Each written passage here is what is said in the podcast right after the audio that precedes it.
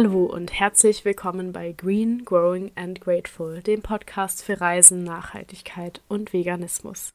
Ich bin Hannah von Hannah's Vegan World und in diesem Podcast möchte ich mit dir meine Vision teilen und vor allem der Vision näher kommen, dass wir irgendwann in einer Welt leben, hoffentlich in naher Zukunft, in der eine nachhaltigere und vor allem auch vegane Lebensweise die Normalität ist statt die Ausnahme. Und dabei ist meine Vision, dass wir alle in unseren Entscheidungen, in unseren alltäglichen Entscheidungen immer die Konsequenzen unserer Handlung mit in Betracht ziehen und bei jeder Entscheidung schauen, welche Auswirkungen hat es auf die Umwelt, auf den Planeten, auf andere Menschen, auf meine eigene Gesundheit und auch auf alle Lebewesen, vor allem auch die Tiere auf dieser Welt. Und dazu möchte ich auch mit diesem Podcast beitragen, indem ich dir ganz viele Tipps und Anregungen zeigen möchte. Und deshalb möchte ich heute über ein Thema sprechen, wo mir auch schon einige geschrieben haben, dass es sie interessieren würde, wie ich dazu stehe. Und zwar ist das das Thema, wie sich Nachhaltigkeit und vor allem Nachhaltigkeit im Umweltaspekt mit dem Reisen vereinbaren lassen, denn das ist ja, sind ja auch zwei Aspekte, die eben zu dem Podcast gehören, Reisen und Nachhaltigkeit. Und da tut sich die Frage auf, wie sich das überhaupt vereinen lässt. Denn auf den ersten Blick scheint es ja wie zwei Gegensätze, denn mit jeder Reise werden ja CO2-Emissionen verursacht und das widerspricht ja auf den ersten Blick einem nachhaltigeren Lebensstil. Und ich möchte mit dir in dieser Folge besprechen, wie sich das eben möglicherweise doch vereinen lässt, beziehungsweise wie man da einen Kompromiss finden kann. Oder wie ich da für mich einen Kompromiss finden kann, denn ich denke, das ist eine ganz individuelle Thematik und jeder und jede muss da selbst für sich entscheiden, wie der eigene Weg aussieht. Aber ich möchte dir eben ein paar Anregungen dazu mitgeben und dir erzählen, wie ich dazu stehe, wie ich reise und wie ich versuche, meine Reisen nachhaltiger zu gestalten. Und genau darum soll es in der heutigen Folge gehen. Ich freue mich sehr, dass du da bist und danke, dass du eingeschaltet hast und ich wünsche dir nun ganz viel Spaß bei der Folge. Da sich viele das Thema gewünscht haben und auch tatsächlich aus gegebenem Anlass, möchte ich heute über die Thematik Reisen und Nachhaltigkeit mit dir sprechen.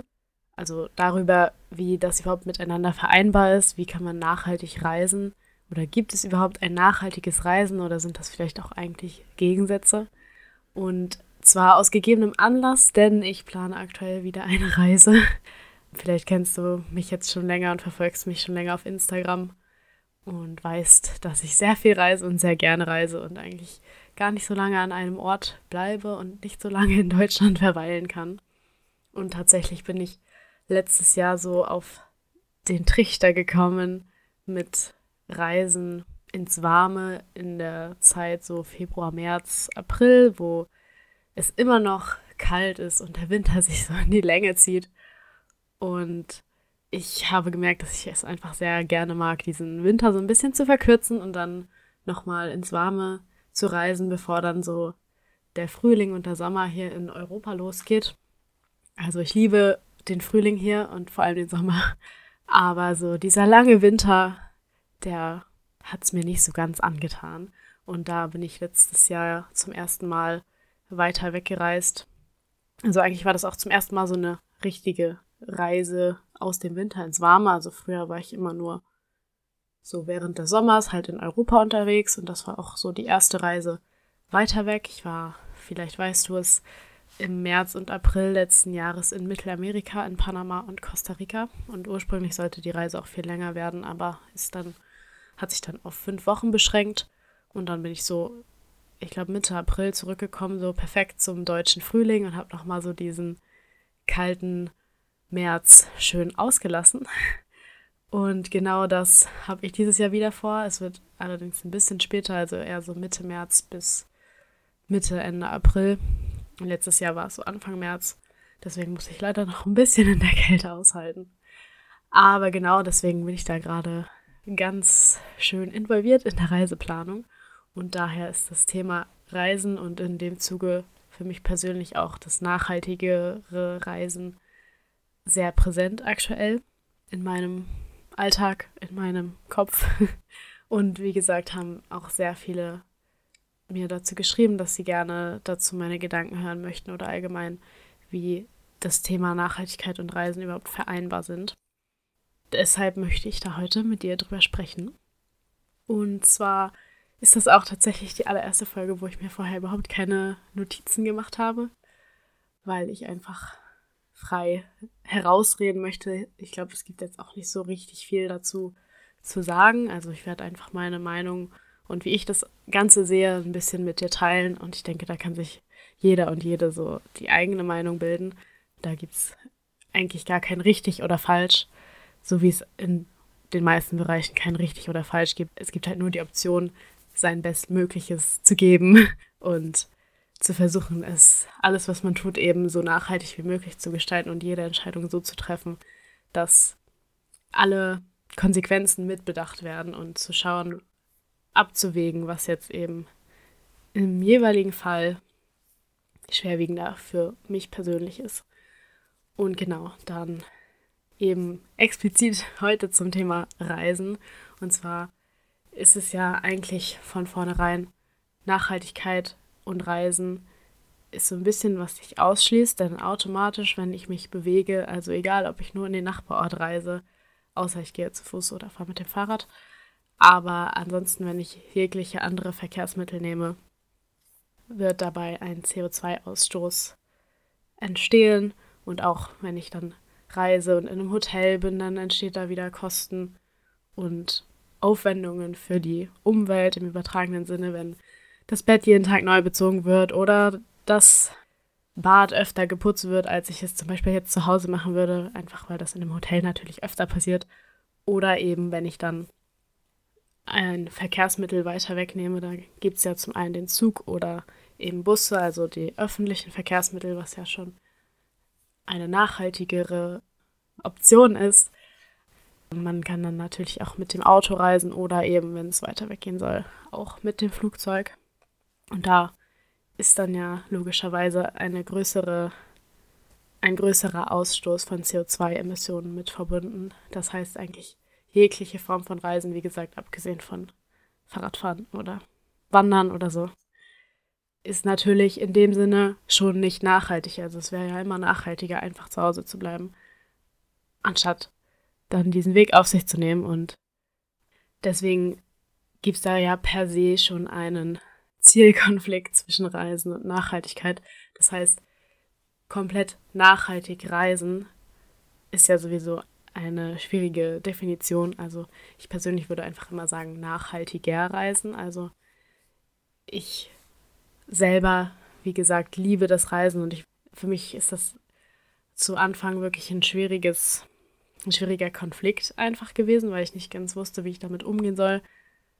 So für mich persönlich, weil ich will ja mein Leben nachhaltiger gestalten und ich will nur das Bestmögliche in meinen alltäglichen Entscheidungen hervorbringen, um der Umwelt und den ganzen Lebewesen auf dieser Welt nur das Beste zu tun und eben alles zu vermeiden, was irgendwie schaden könnte oder zum Klimawandel beispielsweise beitragen könnte. Aber gleichzeitig habe ich in mir auch dieses unglaubliche Bestreben zu reisen und alle Orte dieser Welt zu sehen, die ganze Welt zu bereisen. Also es ist wirklich schon immer ein Riesentraum von mir gewesen, dass ich wirklich die ganze Welt sehen möchte. Also das begrenzt sich jetzt auch nicht auf irgendwie die schönsten Orte der Welt oder ich möchte nur die Traumstrände sehen. Nein, ich will wirklich die ganze Welt einfach sehen, weil mich das, ich habe so ein riesiges intrinsisches Interesse daran, Kulturen kennenzulernen und zu sehen, wie andere Menschen leben und die Natur an anderen Orten der Welt kennenzulernen. Und das ist wirklich einfach ein Teil von mir selbst. Das heißt, dass genauso wie dieser Drang danach, mein Leben nachhaltiger zu gestalten, habe ich aber auch einen Drang dazu, zu reisen. Und diese beiden Aspekte meiner Persönlichkeit, da kann ich nun mal leider nicht einen von beiden unterdrücken, sondern ich muss irgendwie für mich einen Weg finden, wie ich diese beiden vereinen kann. Das heißt, für mich war und ist es keine Option, einfach das Reisen aufzugeben. Was hier, finde ich, auch eine persönliche Entscheidung ist. Also wenn du für dich entscheiden kannst, ich werde einfach zum Beispiel nur noch in Deutschland reisen oder nur in Europa, wo ich mit dem Zug hinkomme, dann ist das super. Also wenn das für dich die optimale Entscheidung und der optimale Kompromiss ist zwischen Reisen und Nachhaltigkeit. Bless you. Also es ist wirklich ja optimal, wenn du das für dich so abwägen kannst. Also für dich zum Beispiel das Reisen in ferne Länder gar nicht so wichtig ist, aber dafür ist es für dich wichtiger, eben nicht so viel CO2-Emissionen auszustoßen. Und genau, bei mir ist es leider nicht so. Leider ist dieses Bestreben, in ferne Länder zu reisen, riesengroß bei mir. Und daher versuche ich einfach all in all nachhaltiger zu reisen. Also auch reduzieren, aber nicht im Sinne von weniger reisen, sondern im Sinne von Slow Travel. Ich weiß nicht, ob du den Begriff schon mal gehört hast. Da geht es einfach darum, langsamer zu reisen. Das heißt nicht irgendwie für einen Städtetrip nach Mallorca fliegen oder für drei Tage nach Ägypten oder sonstiges, sondern wirklich sich Zeit zu nehmen, den ganzen Ort, die ganz, das ganze Land zu entdecken und einfach auch das besser wahrnehmen zu können und dadurch halt langsamer zu reisen. Und durch dieses langsame Reisen ist es im Endeffekt ja auch nachhaltiger, wenn ich zum Beispiel einmal im Jahr für drei Wochen nach Spanien reise, als wenn ich dreimal im Jahr über drei Wochenende einmal nach Ibiza, einmal nach Mallorca, einmal nach Barcelona fliege. Also das ist so dieses Konzept von Slow Travel. Das möchte ich auch in Zukunft noch mehr verfolgen, dass ich mir einfach mehr Zeit nehme, die Orte zu entdecken, anstatt viele Orte in kurzer Zeit entdecken zu wollen. Und das verfolge ich jetzt auch schon seit einigen Jahren. Also wie gesagt, ich bin früher eigentlich nur in Europa gereist und letztes Jahr dann das erste Mal so richtig außerhalb von Europa nach Mittelamerika und davor bin ich immer in Europa gereist und auch für mindestens eine Woche, aber eigentlich immer mehr als eine Woche. Und in den meisten Fällen bin ich immer mit Zug gereist. Also das letzte Mal vor letztem Jahr, also vor 2022 bin ich das letzte Mal 2018 geflogen. Das war auch noch bevor ich mir über meine die Auswirkungen meiner Konsumentscheidung Gedanken gemacht habe. Und seitdem bin ich dann erstmal nicht mehr geflogen, weil ich mich damit eben befasst habe und für mich gesagt habe, ich will in Europa nicht fliegen. Und ich bin halt in dem Zeitraum nur in Europa gereist. Das heißt, ich habe dann immer versucht, andere Wege zu finden. Also zum einen war ich 2019, das war so meine erste richtige Reiseerfahrung, würde ich sagen, bin ich auf Interrail gewesen. Und zwar habe ich so ein Interrail-Ticket gewonnen bei Discover EU. Ich weiß nicht, ob du das vielleicht kennst. Das ist so ein Projekt von der EU, dass sich alle 18-Jährigen zu ihrem 18. Geburtstag im 18. Lebensjahr auf ein Interrail-Ticket bewerben können. Und da habe ich so ein Ticket gewonnen und habe mich dann dazu entschlossen, dass ich Südosteuropa erkunden möchte und bin dann zunächst nach Budapest gereist, dann über Rumänien, Bulgarien, Serbien und Slowenien und habe noch einen Zwischenstopp dann in Österreich gemacht und das waren, ich glaube, zweieinhalb Wochen, wo ich nur mit dem Zug rumgereist bin. Und das hat so richtig meine Liebe zum Zugreisen entfacht, weil ich das einfach so schön fand, durch diese ganzen Landschaften zu fahren. Und auch mit Nachtzügen zu fahren, fand ich so cool, weil man schläft und ist dann am nächsten Morgen in einer anderen Stadt. Das war so eine coole Erfahrung. Und ich habe da so viele Menschen kennengelernt und das war, ja, wie gesagt, hat einfach meine Liebe zum Zugreisen entfacht. Und dann habe ich danach für mich so beschlossen, ja, ich fahre nur noch Zug. Ich bin dann auch, ich wohne so viereinhalb Stunden von meinen Eltern entfernt und vorher bin ich immer mit dem Flixbus gefahren und das hat sieben Stunden gedauert. Und jetzt seit dieser Interrail-Reise habe ich mir dann auch direkt eine Bahncard geholt und fahre jetzt nur noch mit der Bahn, weil es tatsächlich auch meistens gar nicht so teuer ist. Und mit der Bahn brauche ich halt vier Stunden anstatt sieben Stunden mit dem Flixbus. Es ist sehr viel entspannter, man kann nebenbei viel besser arbeiten oder was für die Uni machen.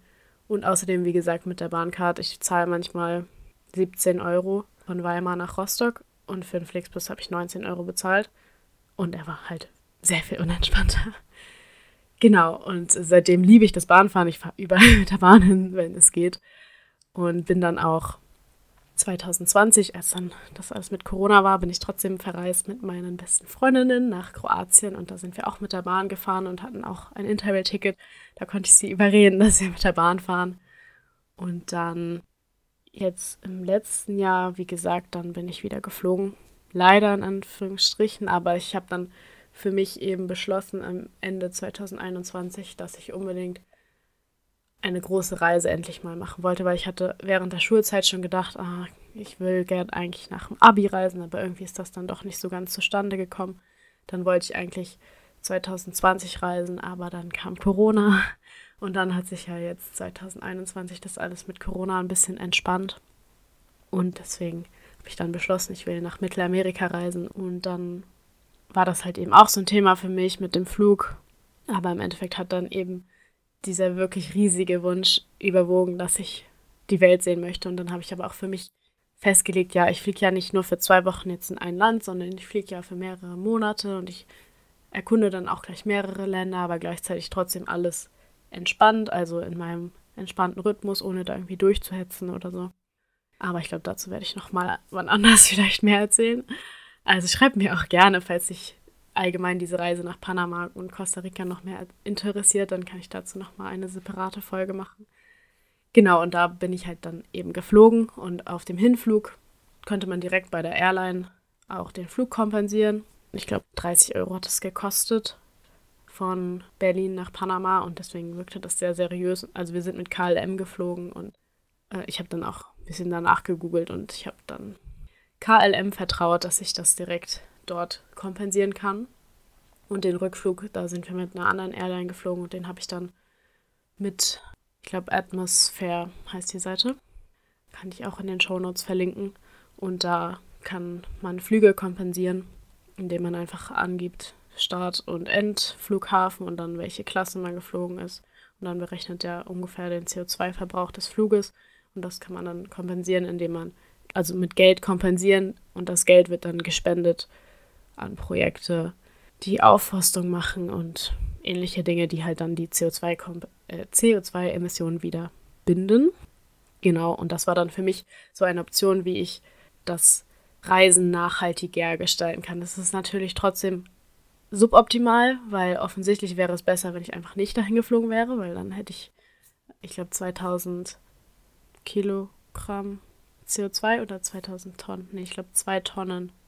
Ja, zwei Tonnen CO2-Emissionen gespart.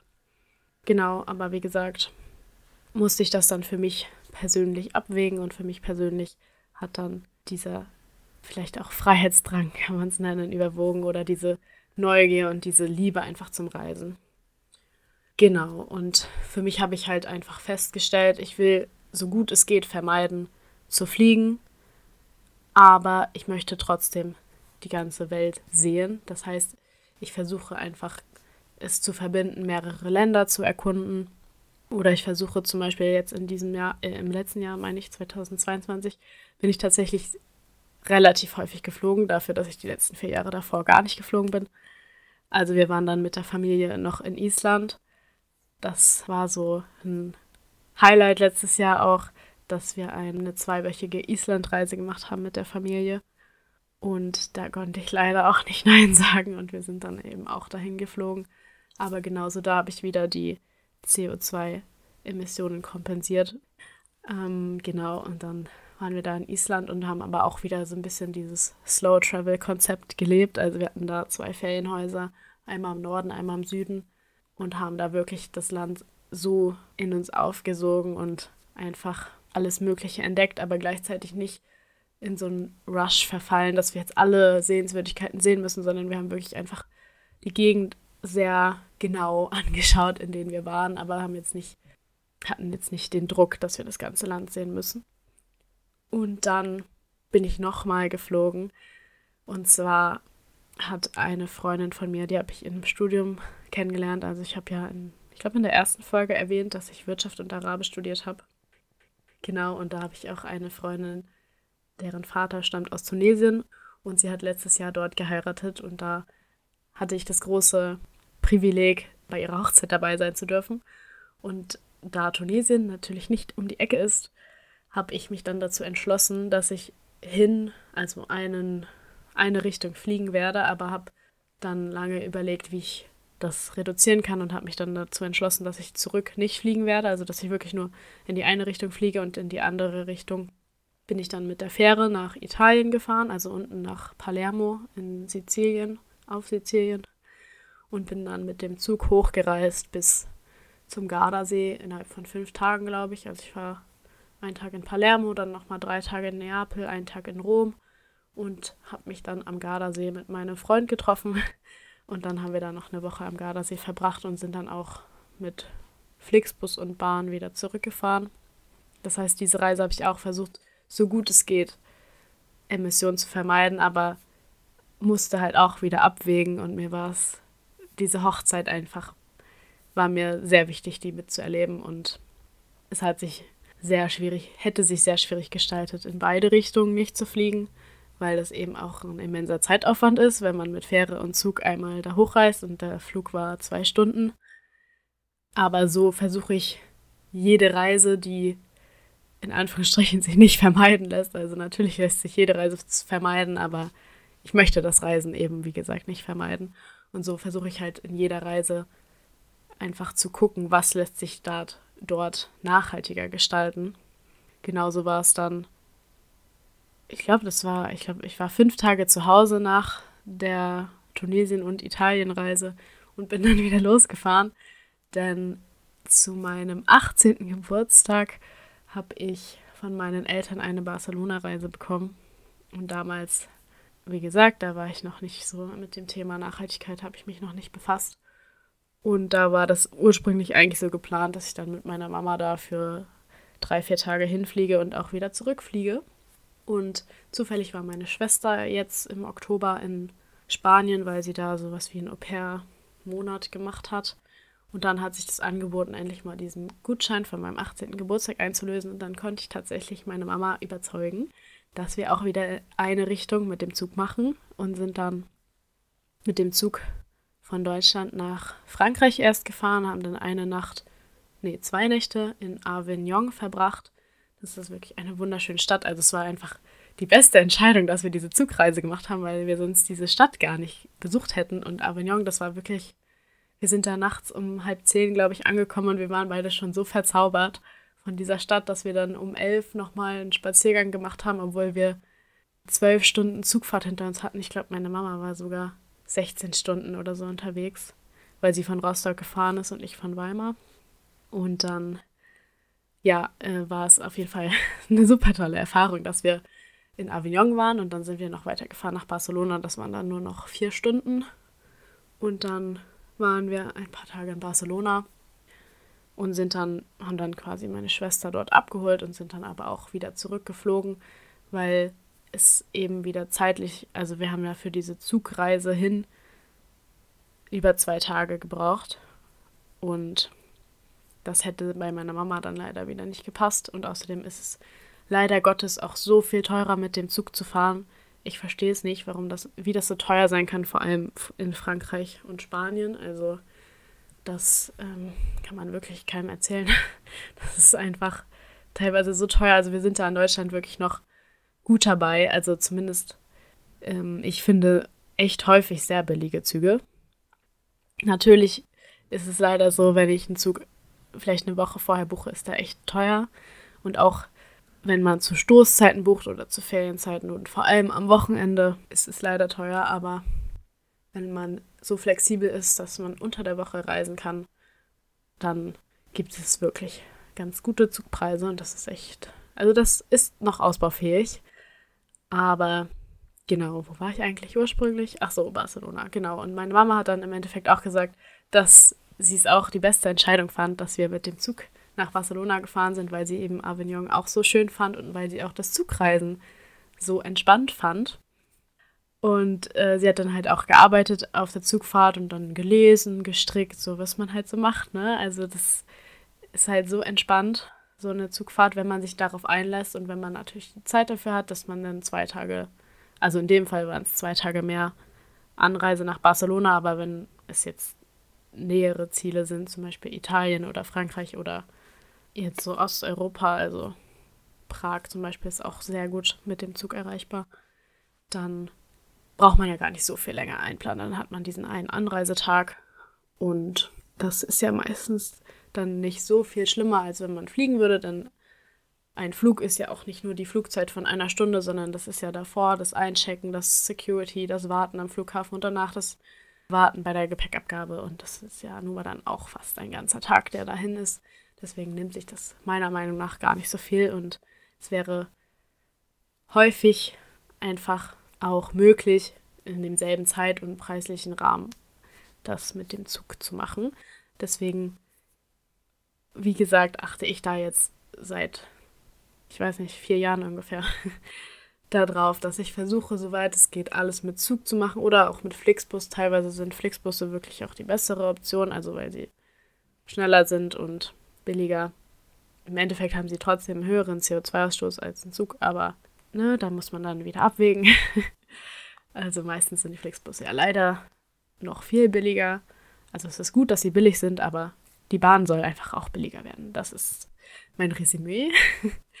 genau, so das zum einen zum Reisen, wie man hinkommt und wie man sich verkehrsmitteltechnisch bewegt.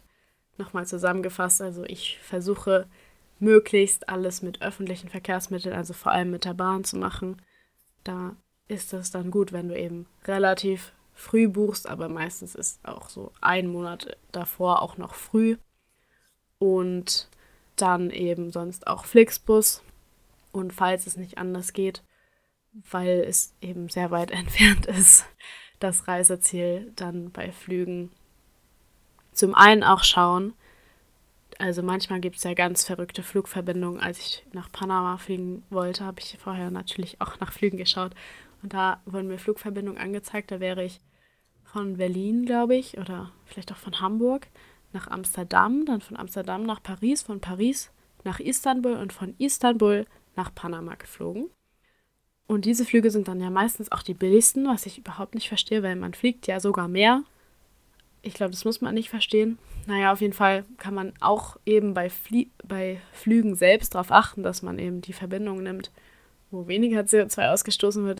Aber dann, wenn man eben zum Flug greifen muss, also wenn ich zum Flug greifen muss, weil ich unbedingt diese Reise machen will, dann schaue ich immer, dass ich die CO2-Emissionen dann kompensiere, indem ich eben solche Ausgleichszahlungen mache und an Projekte spende und zum Beispiel eben über diese Seite Atmosphäre. Ich werde sie, wie gesagt, auch verlinken. Genau, also das einmal zu der Transportseite des Reisens. Und dann kann man natürlich auch vor Ort, wie man reist, versuchen, so nachhaltig wie möglich zu gestalten. Also zum einen ist natürlich die Unterkunft ausschlaggebend also wenn du jetzt zum Beispiel in ein Hotel reist, ich weiß nicht, du hast es vielleicht schon öfter gesehen, dann hängt da immer so ein Schildchen, kann man an die Tür hängen, ob geputzt werden soll oder nicht. Und häufig steht dann da auch noch ein Schildchen für die Umwelt, nein, danke oder sowas in der Art.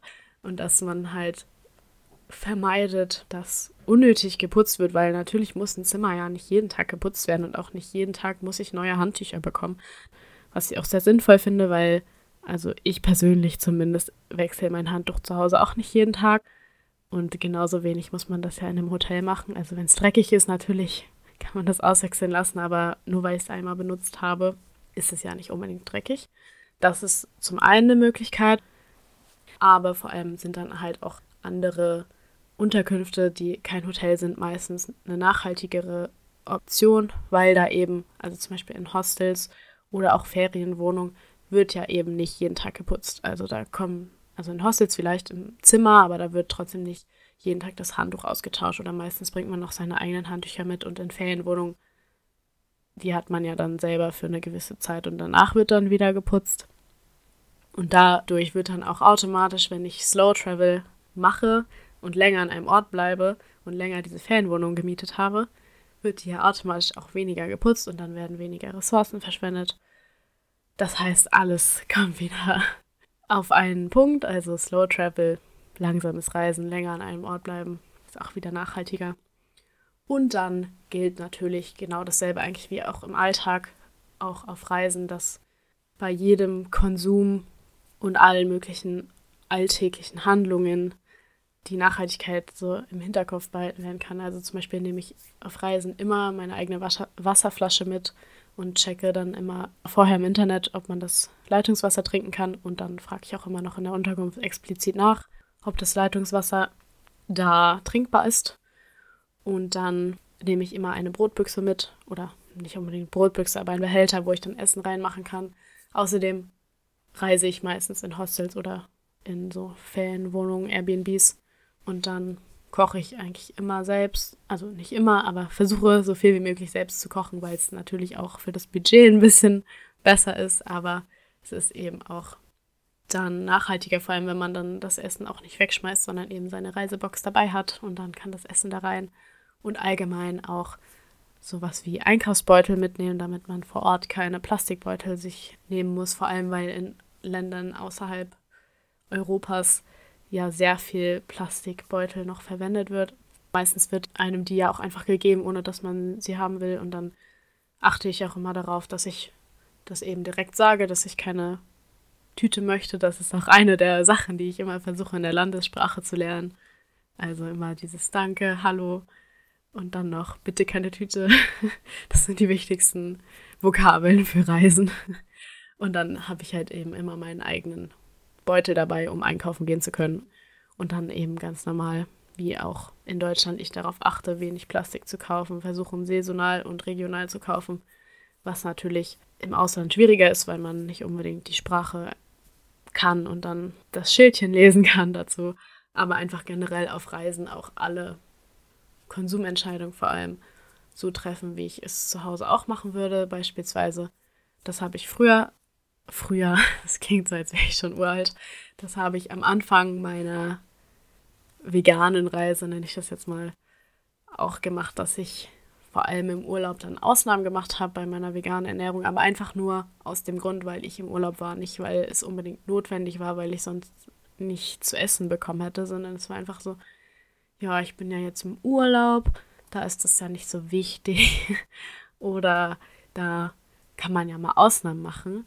Aber das hat sich dann sehr schnell auch dazu entwickelt, dass ich gemerkt habe, ja, ich muss ja gar keine Ausnahmen machen, weil erstens finde ich überall vegane Optionen. Es gibt da sehr viele tolle Apps, unter anderem Happy Cow und Vegan Map, glaube ich, kann ich auch verlinken, die einem helfen dabei, vegane Restaurants zu finden und dann in Supermärkten, also Obst, Gemüse, Reis, Hülsenfrüchte, Getreide, wird man ja immer bekommen und in den meisten Ländern, in denen ich jetzt war, gab es auch immer Tofu, Hafermilch, ja, sowas wie Bohnen gibt es dann natürlich auch und dann teilweise sogar Ersatzprodukte und auch dann mal veganes Eis oder so.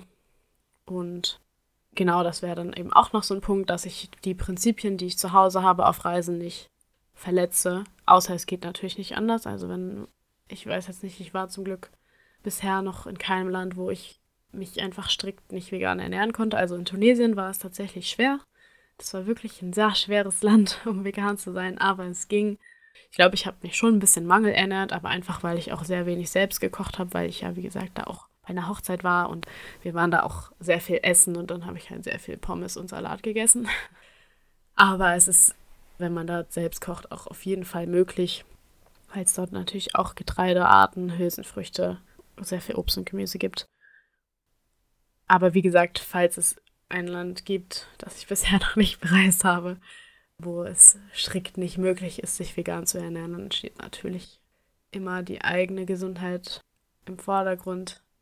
Also es geht nicht darum zu verhungern, sondern einfach sein Bestmögliches zu geben, um eben nachhaltiger zu leben und dann auch aus der veganen Sicht Tierleid und die Ausbeutung von Tieren zu vermeiden.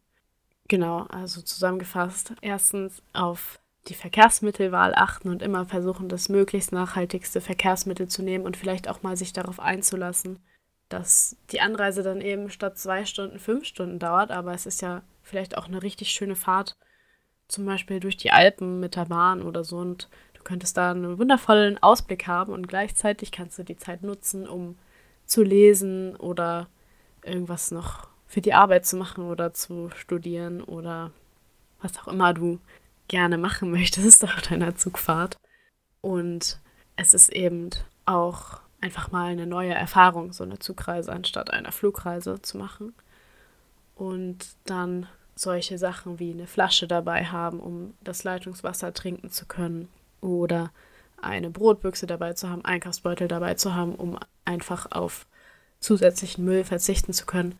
Und dann der dritte Punkt, dass du einfach so lebst, also nach den nachhaltigeren Prinzipien, die du dir schon zu Hause angeeignet hast, diese versuchst auch auf Reisen beizubehalten, weil Meistens ist es einfach nur eine Frage von Einstellung vielleicht oder von Commitment. Also wenn du dir vornimmst, es einfach so durchzuziehen, dann ist es ja meistens auch so viel einfacher, als wenn du dir schon vorher sagst, ja, okay, es ist jetzt halt mein Urlaub, da bin ich halt nicht vegan, weil man kann ja mal Ausnahmen machen. Wenn das der einzige Grund ist, dann ist es ja von vornherein schon quasi besiegelt, dass du dann gar nicht vegan dort bleiben wirst. Aber wenn du von vornherein sagst, ich versuche einfach mein Bestmögliches, dann werden sich ja immer mehr Optionen offen halten und du wirst dann ja auch das Auge dafür haben, was jetzt hier die nachhaltigere Version oder Option ist.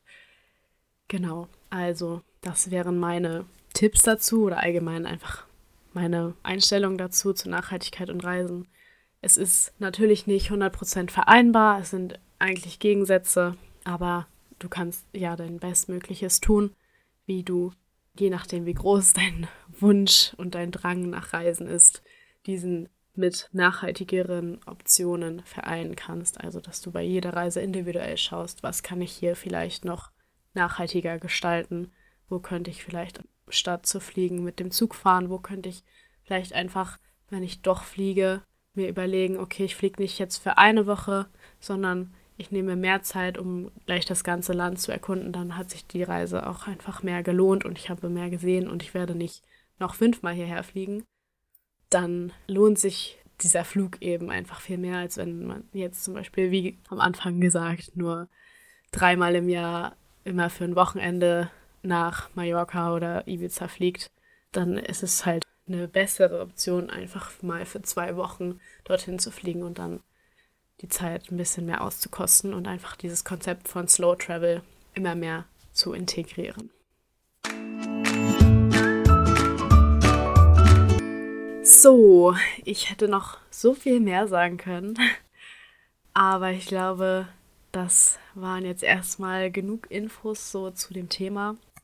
Ich glaube, ich werde dazu noch mal eine weitere Folge aufnehmen, vielleicht auch zu dem Thema, wie man vor Ort noch mehr Nachhaltigkeit auch nicht nur im Umweltaspekt, sondern auch im Sinne der sozialen Gerechtigkeit und im Sinne von Tierschutz mehr machen kann. Zum Beispiel gibt es ja vielerorts Attraktionen, die mit Tierleid verbunden sind und darüber werde ich auf jeden Fall auch nochmal eine Folge machen, wie man das auf Reisen vermeiden kann oder was man vor allem auch auf Reisen vermeiden sollte. Aber ich glaube, dass diese Folge reicht nun erstmal zu dem Thema Reisen und Nachhaltigkeit aus der Sicht der Emissionen und der Ressourcenschonung. genau, ich hoffe auf jeden Fall, dass du ganz viel für dich aus dieser Folge mitnehmen konntest. Also einerseits vielleicht ein paar Aspekte, die du bei deinen nächsten Reisen beachten wirst. Vielleicht konntest du ein paar von den Tipps für dich mitnehmen, die du anwenden, anwenden möchtest in deiner nächsten Reise.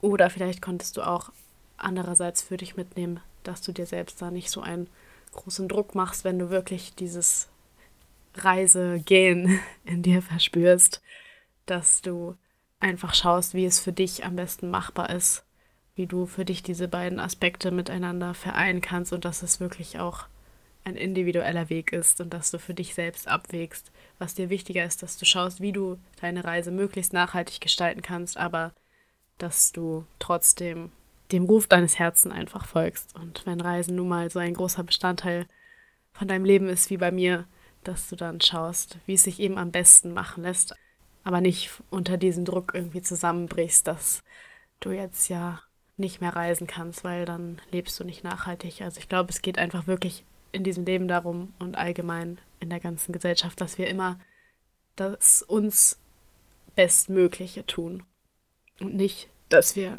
irgendwas perfekt machen, denn niemand kann perfekt sein und das ist auch nicht das Ziel. Es geht einfach darum, dass du dein Bestes gibst und dass du versuchst bei jeder deiner Entscheidungen einfach diesen Aspekt im Hinterkopf zu haben und zu schauen, wie kann ich das möglichst nachhaltig gestalten, wie kann ich möglichst Ressourcen schonen und wenig Emissionen ausstoßen mit meiner Reise, aber trotzdem dir nicht verbieten zu reisen.